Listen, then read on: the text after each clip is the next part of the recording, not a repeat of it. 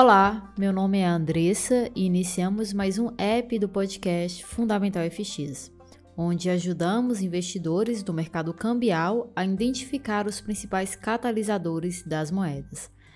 Nossa segunda-feira começou bem agitada, com os mercados a todo vapor.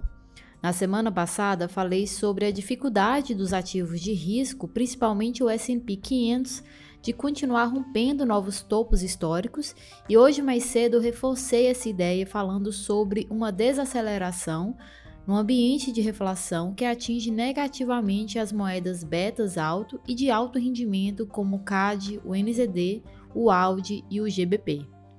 É muito importante estarmos cientes do sentimento e tom de risco do mercado, pois parece que estamos entrando em um período de aversão ao risco. Por exemplo, o S&P 500 terminou sexta-feira passada com uma queda de 0,75%. Isso não parece muito.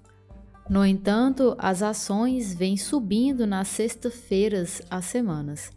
As ações não apenas terminaram o dia em baixa, mas também encerraram a semana em baixa. E para piorar, normalmente quando as ações são atingidas, os títulos ou commodities sobem. Em vez disso, na sexta-feira, todas as três classes de ativos foram vendidas, em um ponto ou em outro. Isso sugere que o movimento não foi de rotação, mas de venda orgânica por instituições.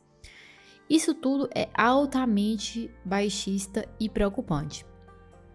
Bom, é possível que estamos entrando em um período de aversão ao risco nos mercados, isso é claro. A pergunta que fica é: é o começo de algo importante? Afinal, estamos entrando em uma crise? Infelizmente, não posso responder, mas é crucial estarmos atentos aos movimentos do mercado e manter o gerenciamento de risco bem cauteloso. Espero ter ajudado. Até mais.